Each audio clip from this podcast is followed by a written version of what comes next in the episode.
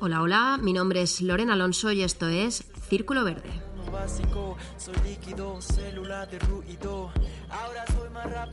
Desde hace unas semanas vemos en la televisión cómo los incendios forestales han destrozado hectáreas de vegetación y se han llevado consigo cientos de animales. En las últimas semanas vemos cómo Australia es azotada por incendios cada vez más grandes que están acabando con las especies de koalas y otros animales únicos en este territorio, teniendo en cuenta que Australia es uno de los países con mayor biodiversidad del mundo. No hace falta aclarar que es un gran desastre medioambiental. Las imágenes son devastadoras y solo aptas para aquellos que no son demasiado sensibles. Bueno, ni, ni, siquiera para ellos. Pero se calcula que hasta ahora se han quemado más de 8 millones de hectáreas según Greenpeace. Lo peor es que los expertos aseguran que es un escenario que se repetirá cada vez con más frecuencia y es lo que los científicos llaman clima de fuego. Se trata de periodos con un alto riesgo de incendio debido a alguna combinación de temperaturas más altas, baja humedad, poca lluvia y fuertes vientos como los que están teniendo ahora mismo en ese territorio.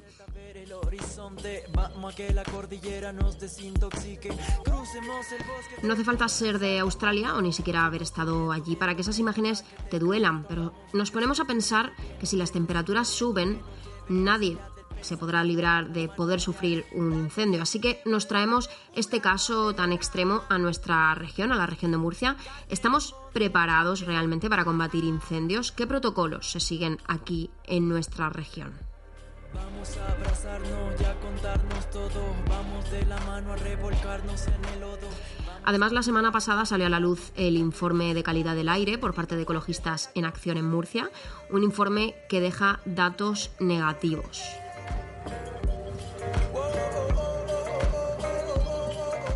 Y con todo esto, hoy vamos a hablar con María Fernanda Arbaizar, jefa del Servicio de Protección Civil de la Dirección General de Seguridad Ciudadana y de Emergencias, para que nos hable del plan Infomur, el dispositivo contra incendios forestales que hay en nuestra región. También tendremos al jefe del Servicio de Defensa Forestal, que ha venido aquí a los estudios de ROM Radio, Manolo Páez, para hablar más concretamente de la prevención que se realiza en ese plan Infomur y de consejos a tener en cuenta por parte del ciudadano, por parte de todos, a la hora de, de, detectar un incendio o para poder evitarlos, mejor dicho.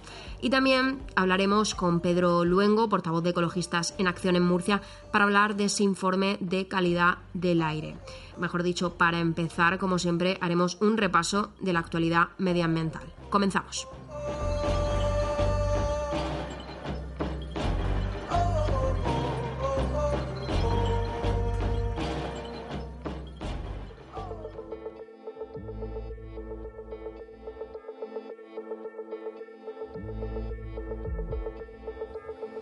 Pues ya iniciamos el programa y comenzamos en la breve sección de noticias. Empezamos por la actualidad medioambiental mundial y no podíamos destacar otra cosa que no fuera el gran incendio que se está produciendo desde hace unas semanas en Australia y con el que hemos abierto este mismo programa. La biodiversidad australiana está en llamas. Mil millones de animales han muerto ya en unos fuegos sin control que han devastado una extensión mayor que Portugal. Hay 28 víctimas mortales de humanos y 2.000 viviendas calcinadas. La estimación incluye mamíferos, pájaros y reptiles y deja fuera insectos, ranas y otros invertebrados. Este mismo lunes, ayer, la ministra australiana del Medio Ambiente, Susan Ley, ha anunciado que el gobierno aportará 50 millones de dólares australianos para ayudar a la fauna salvaje dañada por el fuego.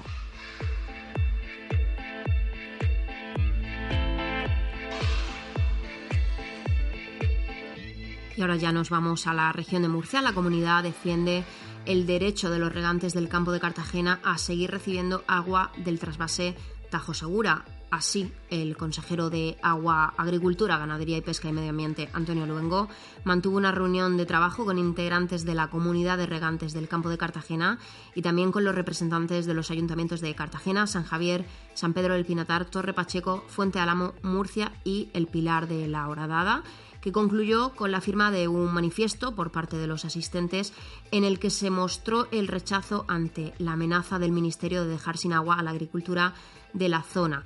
Este manifiesto será enviado al Ministerio para la Transición Ecológica y Reto Demográfico que dirige Teresa Rivera.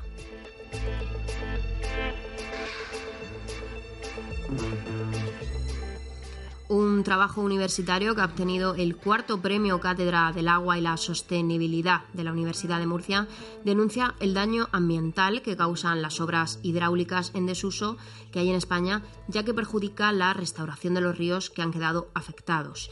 La autora de este trabajo, que pide la eliminación de las obras hidráulicas ineficaces, es la abogada y estudiante del Máster de Derecho Ambiental de la Universidad de Tarragona, Irene Mataró. Según el trabajo, no hay un recuento centralizado del número de obras ineficaces, ni tampoco una normativa que favorezca su desmantelamiento y recuperación de los espacios naturales.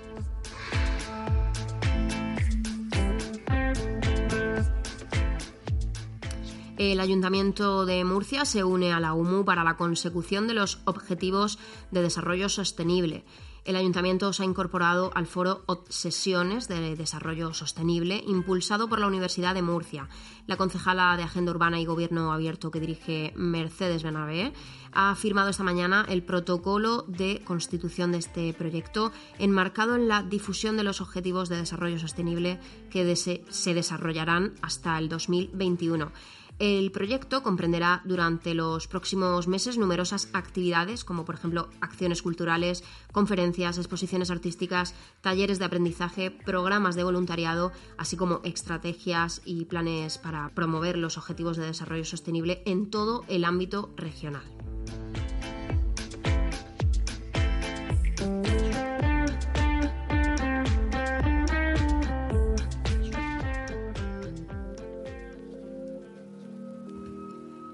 Después de este bloque de actualidad medioambiental, eh, también debemos comentar que Ecologistas en Acción presentó la semana pasada su informe anual sobre la calidad del aire en la región de Murcia correspondiente al año 2019.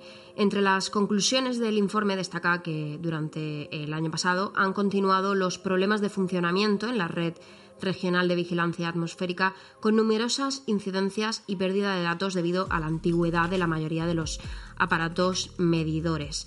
Para hablar de esto y para hablar del, informe del aire y de otros asuntos tenemos al teléfono a Pedro Luengo, que es portavoz de Ecologistas en Acción en Murcia. Muy buenas tardes. Hola, buenas tardes. Lo primero de todo, eh, Pedro, explícanos así de una manera breve eh, la exposición del caso, el, informe, este informe del aire que habéis redactado desde Ecologistas en Acción.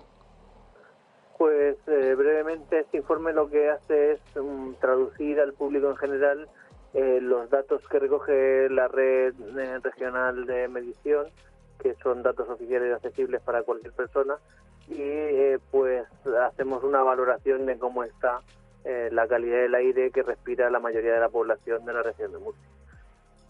Además, ahora mismo tenemos, eh, bueno, cada vez es más común escuchar el tema de, la contaminación del aire, concretamente en Murcia. Era más común escucharlo, por ejemplo, de ciudades más grandes, pero ya no nos escapamos, parece ser.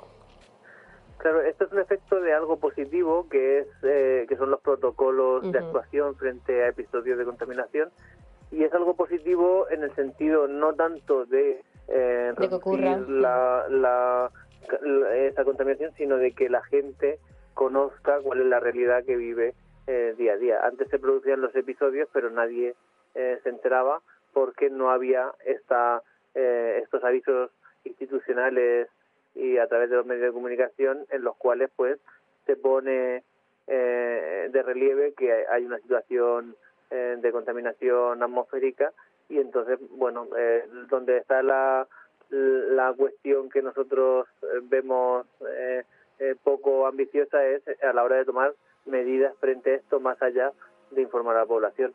Pero el hecho de que la información llegue al público en general y la gente sea cada vez más consciente de que tenemos eh, problemas de contaminación eh, derivados principalmente del tráfico, aunque no solo, pues eh, hace que también se demanden más medidas y se entiendan más las medidas que se adoptan por parte de la Administración. ¿Qué es lo que reclamáis concretamente desde Ecologistas después de este informe? Bueno, pues básicamente como el informe eh, pues lo que pone de relieve es que las principales fuentes de contaminación son el tráfico de vehículos a motor y eh, determinadas actividades industriales que producen eh, emisiones, pues eh, lógicamente el esfuerzo de la administración tiene que ir en reducir estos focos. O sea que hay que ir hacia planes de movilidad sostenible en los que se vaya eliminando de la circulación en vehículos a motor privados y se vaya hacia transportes colectivos no contaminantes y transportes también eh, individuales no contaminantes como puedan ser pues la bicicleta o recorridos a pie que en muchos casos también son factibles siempre y cuando pues el recorrido tenga facilidad para, su, para, para ser realizado a pie. Y luego pues a la hora de la contaminación industrial lo que hay que hacer es primar eh, en las empresas las mejores técnicas disponibles, hacer mayor eh, inspección y control de las emisiones de las empresas y luego además pues apostar por eh, sectores económicos menos contaminantes, por ejemplo en el sector eh, energético pues ir hacia energías renovables en vez de mantener las energías fósiles como fuentes principales. Hablamos de este informe en cuanto a la calidad del aire, lo contaminado que está el aire, pero mm, ya que dedicamos la mayor parte de, este programa eh, de hoy a los, a los incendios, vamos a centrarnos en la parte del informe donde hacéis referencia a las quemas agrícolas que se utilizan para las heladas y que, por supuesto, pueden ocasionar además incendios. Háblanos de, esto, de las quemas. Sí.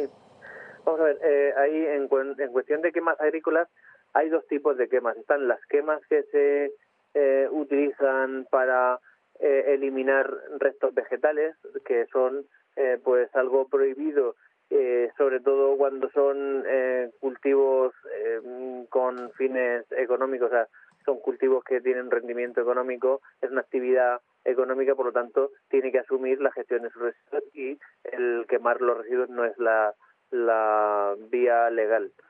Eh, luego, por otro lado, tenemos lo que son las quemas antiheladas, que son otro tipo de quemas que eh, son más específicas de determinadas zonas de la región, zonas donde eh, se están implantando en los últimos años cultivos de fruta muy temprana para competir en el mercado europeo, pues por, por celeridad o por el inicio de, lo que es la campaña de esas frutas de, temporada y entonces eh, pues eh, tenemos problemas donde eh, tenemos esos cultivos en municipios que tienen heladas pues todos los años en las fechas que vienen ahora no en, en enero febrero y marzo que son los meses donde más se dan este tipo de quemas. Y esto pues ha hecho que prolifere un tipo de quemas que es muy ineficaz porque lo que se trata es de hacer una cortina de humo que en teoría protege a las plantas eh, y a los frutos de esa de ese aire eh, eh, que está por debajo de cero, es ese aire helado, pero en realidad es un método que se ha demostrado científicamente que no es eficaz, que no previene la helada, no evita que se hiele ante las heladas que ocurren y de hecho pues prueba de ello es que cada vez eh, que se producen episodios eh, de heladas y se genera pues un gran problema con estas quemas eh, que normalmente son pues de, de restos como paja, balas de paja que generan bastante humo.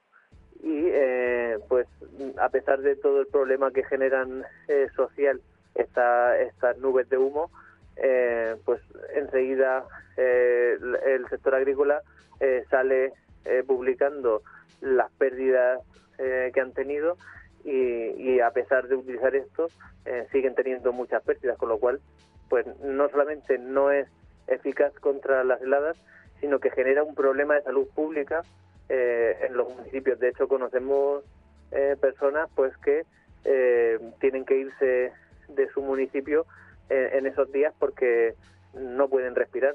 Eh, no porque les moleste, sino porque físicamente eh, les genera problemas de salud, incluso ingresos hospitalarios.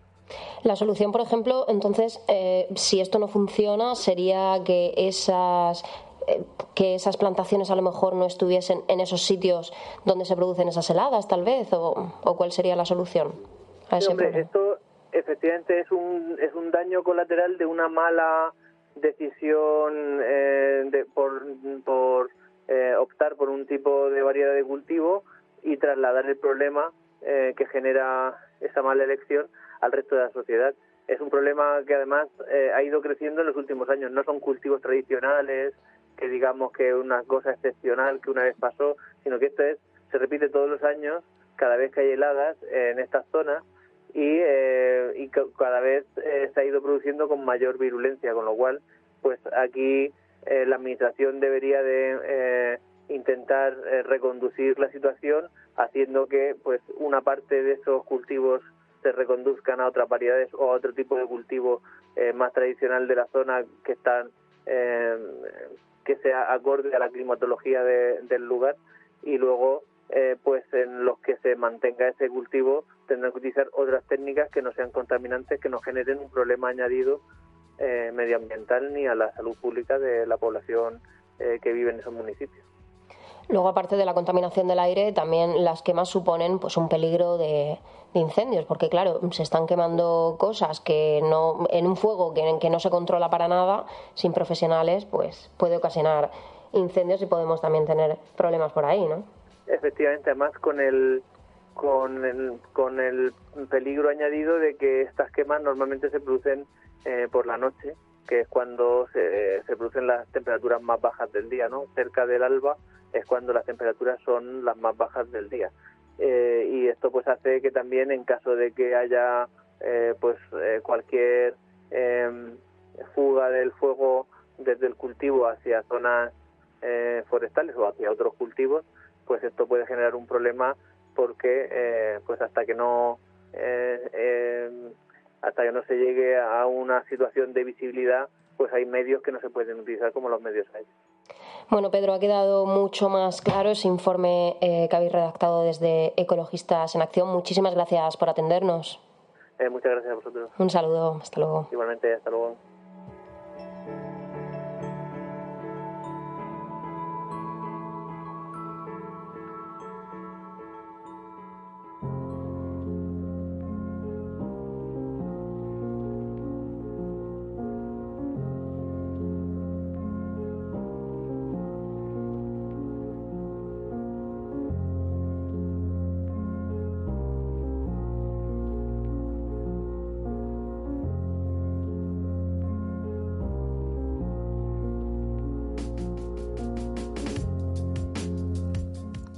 Continuamos el programa y nos centramos en el tema de los incendios, como abríamos el mismo programa. Esos que tanto están azotando a Australia y aunque las condiciones no tienen nada que ver, eh, pensamos si se podría dar una situación así en nuestra, en nuestra región y sobre todo si estamos preparados para eso. Para ello contamos con María Fernanda Arbaizar, que es jefa del Servicio de Protección Civil de, Dirección, de la Dirección General de Seguridad Ciudadana y emergencias. Muy buenas tardes, María Fernanda.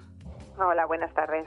Bueno, lo primero de todo, ¿cómo está preparada nuestra región para un caso como este, aunque no sean las mismas condiciones? ¿Cómo estamos preparados ante los incendios? Hombre, nosotros tenemos eh, montado un dispositivo que se mantiene activo todo el año y donde las distintas administraciones de la comunidad aportan todo aquello que puede servir para la extinción de incendios. Entonces, eh, bueno, todo esto se rige bajo un plan que, de actuación muy concreto. Y entonces, pues están los eh, brigadas forestales, los técnicos eh, especialistas en extinción de incendios, las garitas de vigilancia, los helicópteros de extinción, los bomberos urbanos y los voluntarios de protección civil. Todo este, todo este conjunto de medios y de personal es el que se mantiene eh, de alguna manera, bueno, de alguna manera no, muy organizado para afrontar los incendios que ya os digo que está operativo los 12 meses del año.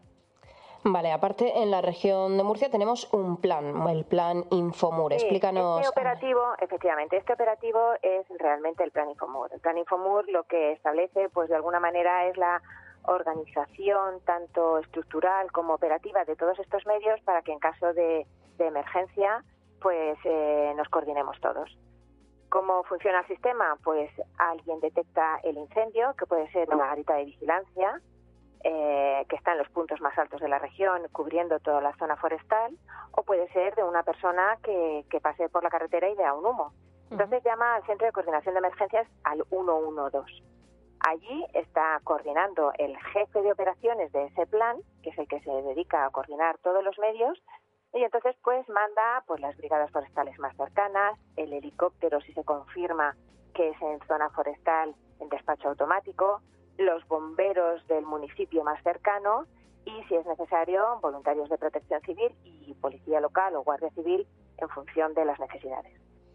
Aparte, me imagino que también, eh, aparte del despliegue que pueda haber de, técnicos, de forestales y demás, también imagino que, habrá una serie de, de, medidas para que el fuego no se extienda, ¿no? ¿Están preparadas? Bueno, vamos a ver, esas son técnicas de, eh, para que el fuego no se extienda, eh, ¿quieres decir durante la extinción o quieres decir medidas preventivas para que si ocurre un incendio en algún punto se pueda parar? eso es, sí, para que se pueda parar. Vale, e, esos son los trabajos preventivos que se hacen a lo largo de todo el año, preferentemente en invierno, que dependen sobre todo del medio natural. Eh, esta gente, pues en las zonas forestales, sobre todo montes públicos, aunque también en algunos casos en montes privados, pues establecen todas aquellas zonas que, eh, que, tienen buenas condiciones para parar el fuego. Es decir, por ejemplo, se hacen fajas cortafuegos o, fajas, o, lo que nosotros llamamos cortafuegos eh, tradicionalmente, que se suelen hacer pues en zonas de línea de máxima pendiente, siguiendo las crestas del monte o al borde de los caminos. El camino es un punto eh, muy bueno para poder eh, parar el fuego. ¿Por qué? Porque tiene un fácil acceso, porque tiene una franja que está limpia de vegetación y si tú a los bordes del camino vas limpiando también la vegetación para que la intensidad de llama vaya bajando, pues tú desde ahí tienes un buen punto luego para atacar con el agua o con los medios que necesites. Entonces, todo esto es el trabajo que se va haciendo a lo largo del año y, ya te digo, principalmente en invierno y en primavera, y ahora mismo pues parte de estas brigadas forestales que te digo que se dedican a la extinción de incendios ahora mismo están haciendo labores de prevención que es la limpieza del monte. O sea que se trabaja en ello pues todo el año porque claro pensamos que a lo mejor el momento más más peligroso podría ser en verano pero realmente vosotros estáis trabajando durante todo el año para poder prevenir eh, desastres como estos. Todo el año. Durante claro la intensidad ahora por ejemplo la probabilidad de que tengamos un incendio es menor porque las temperaturas son muy bajas y la humedad es más alta. Entonces, eh, es justo lo contrario a lo que está ocurriendo ahora mismo en Australia, que son temperaturas muy altas, humedades muy bajas y vientos muy fuertes, que son las condiciones idóneas para que un incendio se propague. Entonces, en estas temporadas que son buenas para la, eh, para, para no tener un incendio es donde eh, trabajamos más en temas de prevención. Eso es. Bueno, ahora. claro, en verano pues reducimos ese periodo de trabajo en prevención. Ahora hablemos de, los resultados, porque tengo entendido que las cifras en incendios en nuestra región son bastante bajas, o sea, está funcionando bastante bien, ¿no? Sí, en general el, sistema propuesto por la comunidad es un sistema muy bueno. Todas las comunidades autónomas tienen que tener un plan de incendios forestales, un plan de protección civil contra incendios forestales. Y en concreto el de la región de Murcia funciona y funciona muy bien. Los, datos eh, estadísticos eh, de estos dos últimos años pues son excepcionales porque rondamos a lo mejor pues las 150 eh, hectáreas en todo el año que eso es muy poco. Pero pero también eh, hay que decir que las condiciones atmosféricas y las condiciones meteorológicas de estos últimos años nos han ayudado bastante. Si tuviéramos episodios o olas de calor muy fuerte mantenidas en el tiempo la probabilidad de que un incendio se nos escape es mayor. claro, bueno, el peligro siempre, siempre existe con, la naturaleza.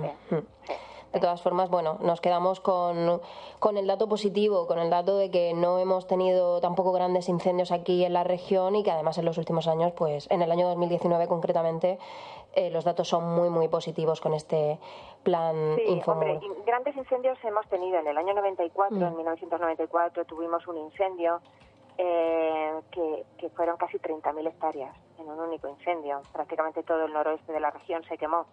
También decir esto coincidió pues con, con unas condiciones atmosféricas terriblemente adversas, porque hablamos de que la temperatura máxima registrada en la historia de Murcia, desde que tenemos datos de registro, se dio ese día, llegando a los 46,4 grados a la sombra.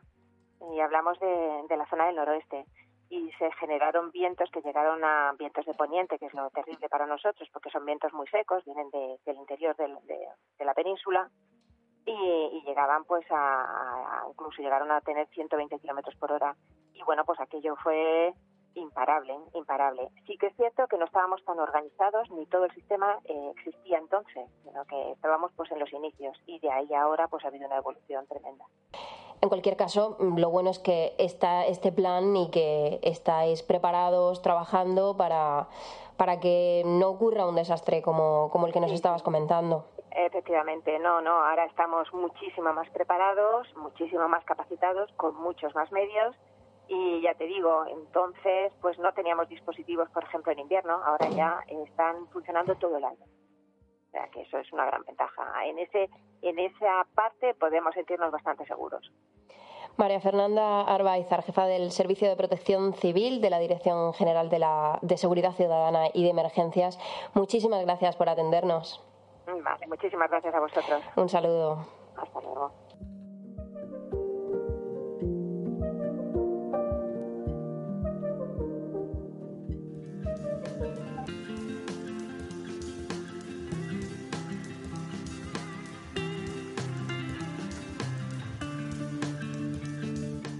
Bueno, seguimos con este programa dedicado a los incendios forestales, por desgracia, y ya hemos conocido el plan Infomur, el plan contra incendios, de la mano de la jefa del Servicio de Protección Civil de la Dirección General de Seguridad Ciudadana y de Emergencias. Y ahora vamos a saber más detenidamente de qué se trata este plan, es decir, cuál es esa prevención que se realiza. Y para ello ha, venido a ROM Radio Manolo Páez, que es jefe del Servicio de Defensa Forestal.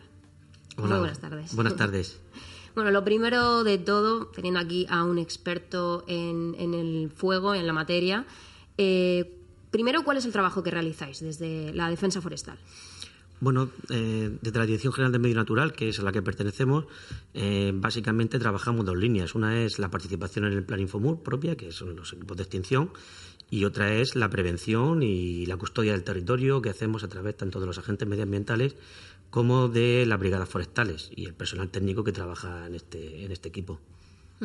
Bueno, eh, como comentábamos al, principio del programa, hablaba yo del caso de Australia y hablaba de, que los científicos lo habían denominado clima de fuego porque, bueno, tiene tanta extensión los incendios que tienen allí, pues que ya se había generado un propio clima. ¿Nos puedes explicar, tú que eres experto en la materia, nos puedes explicar eh, precisamente cómo, cómo se genera esto del clima del fuego. Bueno, eh, de manera muy sencilla, básicamente Australia es un caso extremo. La superficie, la, longitud de, perímetro de llama que hay en ese incendio es tan, tan extensa, tan brutal, que, que básicamente la cantidad de aire caliente que se está enviando a la atmósfera, la cantidad de cenizas, todo conforma básicamente una situación en la que el propio incendio genera su propio clima ya no depende de los climas exteriores, sino que tiene tal potencia que es capaz de generar grandes columnas convectivas de viento, lanzar pavesas muy por delante del avance de la zona de avance de incendio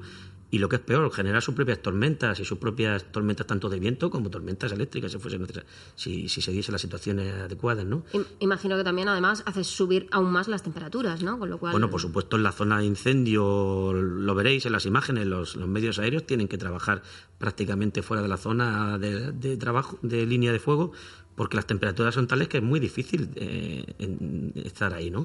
Y, eso genera unas turbulencias, unas dinámicas de viento, unas dinámicas de aire caliente eh, que afectan a todo, a la vegetación que ya de por sí está seca, que la deseca más y, y creando situaciones muy, muy exclusivas de esa zona en concreto que ya no funciona, como te decía, por el clima general, sino que funciona con su propio clima. Vamos a, venir otra vez, vamos a volver a, Murcia, al terreno Murcia. ¿Cuál es la prevención que tenemos aquí en nuestra región con este plan Infomur? ¿De qué se trata? Bueno, el plan Infomur tiene una parte de prevención que es la parte de la detección, básicamente. Es la parte en la que a través de los ciudadanos o de los propios recursos que emplean, las que emplea la Administración para detectar incendios, pues generamos esa prevención. Y luego, paralelamente, está la prevención que se realiza desde los eh, servicios forestales de medio natural, donde se trabajan básicamente en varias líneas. Una es los trabajos que realizan las propias brigadas forestales en prevención de incendios, que básicamente son de mantenimiento de las infraestructuras que ya tenemos de defensa contra incendios, lo que la gente conoce como cortafuegos las áreas cortafuegos, las fajas auxiliares de pista, que eh, y otros trabajos ya más, más eh, concretos que a nivel técnico se diseñan y se contratan para ejecutar en determinadas áreas que se consideran de, riesgo. Básicamente la prevención de, incendios eh, consiste en gestionar el monte, en gestionar el combustible. Y lo que nosotros hacemos es intentar que en determinadas zonas haya menos combustible y nos puedan ayudar a trabajar contra el incendio y en general, y en general, que es donde eh, ahora mismo los esfuerzos deberían se centran también pues es gestionar el monte para en amplias extensiones de territorio esa gestión generar una, una disminución del combustible forestal. Me comentabas además of the record que os gestionáis muy bien cuando, cuando hay que trabajar contra un incendio más grande, que os administráis muy bien el trabajo y os repartís también con los bomberos. Eh, ¿Cómo lleváis todo, toda bueno, organización? El, el plan Infomur que comentabais antes es el que se, básicamente marca las directrices de funcionamiento de los distintos grupos de, trabajo que hay en el entorno de un incendio. Un incendio a los niveles operativos lo dividimos básicamente en, equipos que están trabajando en operaciones, en lo que podríamos considerar apagar, en equipos que están trabajando en la planificación del incendio, qué estamos haciendo, qué vamos a hacer y hacia dónde iremos, y en los equipos de logística que nos permiten mantener la cadencia de trabajo. Y eso es lo que hace el plan, básicamente. la parte más vista, eh, más vistosa es la parte del grupo de extinción, que es el, grupo donde participan tanto eh, técnicos, agentes, brigadas forestales, bomberos mm, y otro personal de protección civil, de grupos de pronto auxilio, que participan directamente en, la, en las tareas, en las tácticas de, de extinción y es el personal que se ve trabajando, realmente es el músculo. Claro, luego la otra parte, la de prevención, es más invisible. Claro, la parte de prevención que se hace en invierno es más invisible y la parte de planificación que se hace tanto en prevención como durante la extinción, esa ya es casi inexistente para el público en general, pero hay un número de personas, de técnicos que trabajan para planificarnos, eh, darnos ventanas de oportunidad que llamamos a nivel climatológico y haciendo un análisis del incendio en el entorno hablamos de incendios de cierto tamaño, pero que aplicamos desde el incendio, desde el primer conato. Es decir, que, que básicamente repetimos la misma dinámica y que lo único que varía es la, la distribución o el número de recursos que se, que se incorporan al trabajo de extinción. ¿no?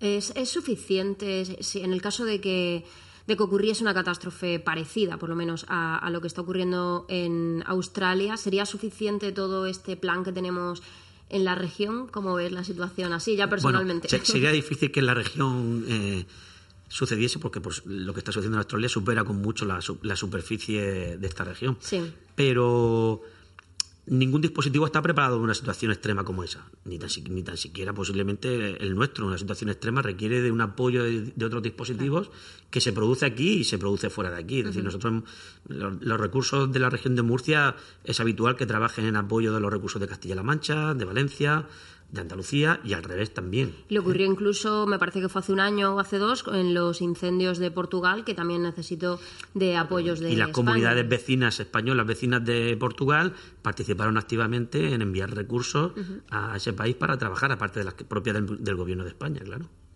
O sea que, bueno, aunque no sea suficiente, hacéis todo lo posible. Vamos a dejar un mensaje lo más positivo posible. Yo quiero, quiero, que, quiero pensar, y de, hecho trabajamos todos los días para esto, de que estamos preparados para responder a la emergencia. Ya el, grado o el nivel de, despliegue de recursos mm, será sobrevenido en función de las condiciones de la emergencia, ¿no? Pero la región ha respondido perfectamente a las emergencias que ha tenido por incendio, con el apoyo de recursos eh, extraordinarios, como marca el plan y ha respondido no solamente en incendios forestales, en terremotos, en inundaciones. Tenemos por, por no sé si por decir por suerte o por desgracia, la experiencia que no tienen otras comunidades autónomas en diferentes tipologías de emergencias. Y no es fácil encontrar comunidades autónomas que hayan tenido emergencias por inundación, terremoto e incendios forestales, y nosotros las hemos tenido. ¿Recuerdas así algún incendio fuerte, algún incendio gordo en los últimos años? Bueno, en la última década se han sucedido, todo el mundo recuerda el incendio del 94 del noroeste, por, mm. ser de mayor superficie forestal en la región que ha sido afectada, pero bueno, hemos tenido incendios de un potencial muy fuerte, como eh, el año 2016 en Calasparra, hemos tenido incendios en, en el límite de provincia entre Yin y Moratalla también con una superficie extensa y con mucho potencial de incendio. Muchas veces los incendios los medimos por la superficie que, se ha quemado, pero los que trabajamos en ellos los medimos por la superficie potencial que podía haberse, podría haberse visto afectada. ¿no? Es decir, que un incendio de mil hectáreas, que al público le puede parecer un incendio extraordinario, para nosotros también lo es, por supuesto que sí, pero también valoramos que no se nos quemaron otras 5.000. Totalmente. Y esa parte invisible que vosotros sí veis. Nosotros sí lo vemos y vemos el potencial que tiene un incendio. Un incendio que, que puede recorrer 5.000 hectáreas, pero que lo paras cuando has recorrido, eh, o lo controlas cuando has recorrido 500, pues para otros puede parecer que no, pero para nosotros, para nosotros es un éxito. El ciudadano de a pie, ¿qué, ¿qué podemos hacer para poder ya no solo llamar al 112 en el caso de que veamos que se ha provocado, que se ha producido un incendio, sino qué podemos hacer para evitarlos. Bueno, los ciudadanos tenemos que ser conscientes de que en cualquier momento el uso del fuego puede generar un incendio. Es independiente de la época del año. La región es una región con un potencial alto para, eh, para producción de incendios forestales, por temperaturas, por condiciones del combustible, por el tipo de combustible. Pero el ciudadano lo que tiene que saber es que el uso del fuego ya genera peligro. Y a partir de ahí, la primera medida es pensar si necesito hacer uso del fuego para alguna cuestión. Y la otra que tenemos que tener en cuenta es cuáles son las condiciones que tengo alrededor mío de combustible, de viento, de, recursos que tengo algo para pagar o no, de, si estoy en condiciones o no de usar el fuego. A partir de ahí, las condiciones son las recomendaciones son siempre muy generales, es decir, no, no arrojar colillas, no tirar cristales. Bueno, pues son, son, son recomendaciones generales, pero yo quiero quedarme con una que es básicamente el conocer el potencial que tiene el fuego si hago uso de él. Tanto si es una herramienta mecánica como si lo es a través del propio fuego, como suele ocurrir para las quemas o eliminación de restos eh, en, nuestra región. Y esa es la parte de, prevención que tiene que tomar el ciudadano. Si no es necesario, no hago uso del fuego. A veces no, no somos del todo conscientes de lo peligroso que es manejar el fuego. Claro, es que las negligencias en el uso del fuego son uno de los, apartados de mayor porcentaje de causa de incendio forestal. Tenemos incendios accidentales y tenemos incendios naturales, pero en la región ahora mismo las negligencias en el uso del fuego son el mayor porcentaje de, inicio de conatos de incendio. Nos quedamos con eso como responsabilidad ciudadana. Manolo Páez, jefe del Servicio de Defensa Forestal, muchísimas gracias por haber venido hasta aquí. Como siempre, esperamos no tener que necesitar de los servicios de la defensa forestal, pero de todas formas agradece la visita. Muchas gracias a vosotros. Y a los oyentes, muchísimas gracias por haber llegado hasta aquí y hasta la semana que viene. Un saludo.